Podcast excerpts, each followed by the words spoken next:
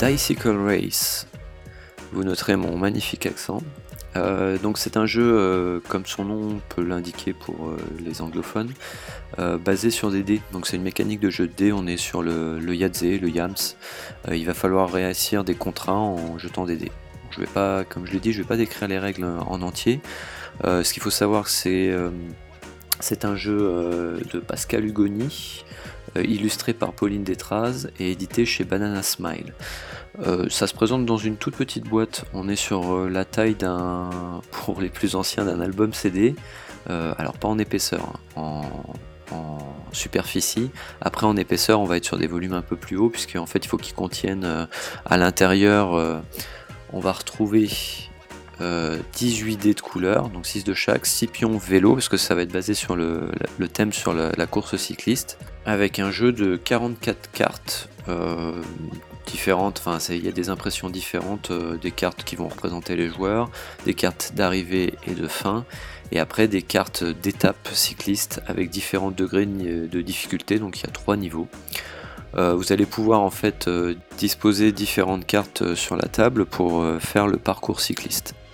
Chaque carte a un contrat à réaliser avec euh, la mise en place de, de lancer de dés. Donc chaque joueur va jouer chacun son tour pour essayer de franchir les différentes étapes pour arriver à la ligne d'arrivée. À l'intérieur de, ces défis, euh, un peu comme les autres, euh, comme le Yadze, il y, a une espèce de stop encore qui se met en place. Et là où le jeu est fort, donc d'une part déjà parce que c'est une mécanique hyper simple et puis tout le monde aime les dés, enfin la plupart des gens aiment les dés, euh, là où c'est fort, c'est que vous allez pouvoir faire votre parcours euh, comme vous le souhaitez. La, boîte est très claire, euh, le matériel vous sert vraiment à être créatif. Il y a plusieurs règles de jeu à l'intérieur avec différents parcours donnés. Mais après, vous êtes libre de faire ce que vous voulez avec les cartes.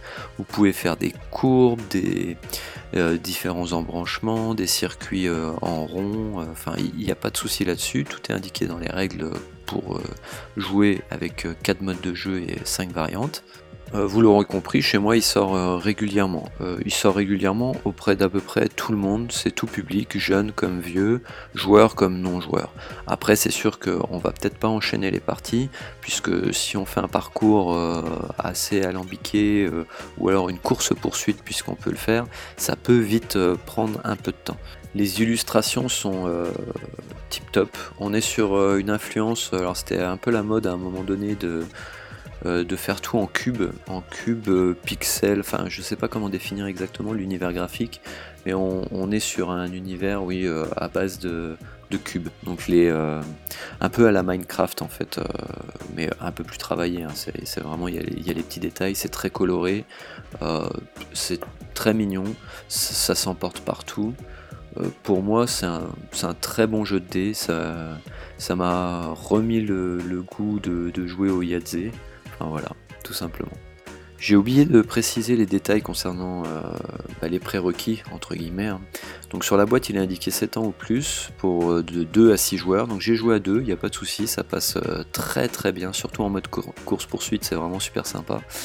Euh, j'ai joué aussi à 4, 5, ouais non non, 3, enfin j'ai joué à toutes les, toutes les configurations avec tout, public, il n'y a pas de souci.